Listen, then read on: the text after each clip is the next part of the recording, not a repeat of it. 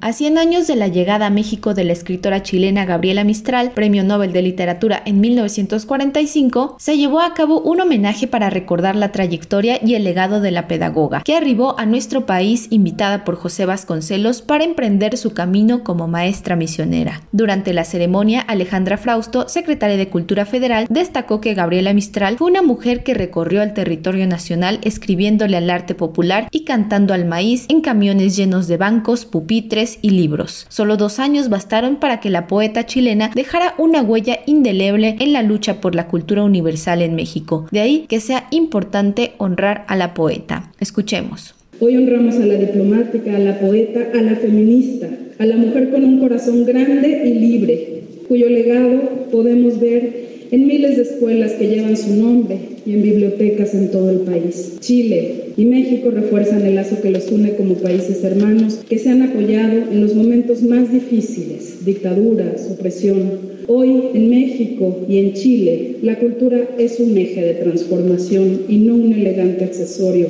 para unos cuantos.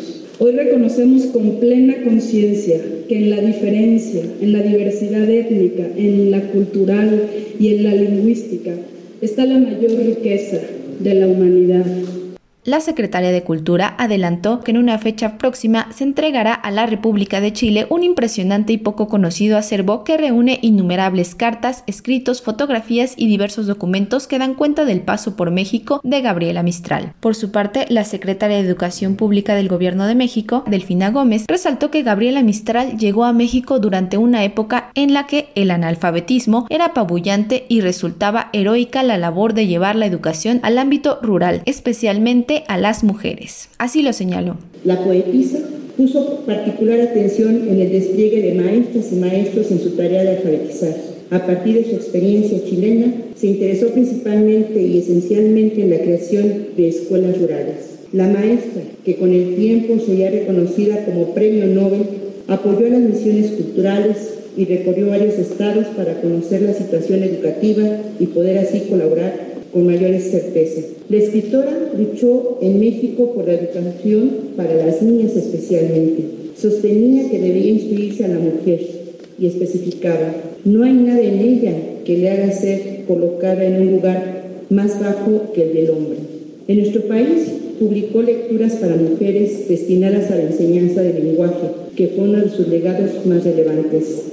Verónica Arrochormeño, encargada de negocios de la Embajada de la República de Chile en México, realizó la donación simbólica de 2.000 ejemplares del libro que la dependencia, en conjunto con la Biblioteca Nacional de Chile, publicó para conmemorar los 100 años de la llegada de la poeta a México. Este libro cuenta con una selección de poemas de Gabriela Mistral traducidos al náhuatl por escritoras de Hidalgo, Veracruz y Puebla. Cabe mencionar que la cantante chilena Mon Laferte también participó en el homenaje en el que dio lectura al poema El maíz de Gabriela Mistral. Asimismo, la artista obsequió a la Secretaría de Cultura Federal una pintura que creó para conmemorar este centenario y en la cual se muestra la imagen de Gabriela Mistral abrazando a la poesía. Para Radio Educación, Pani Gutiérrez.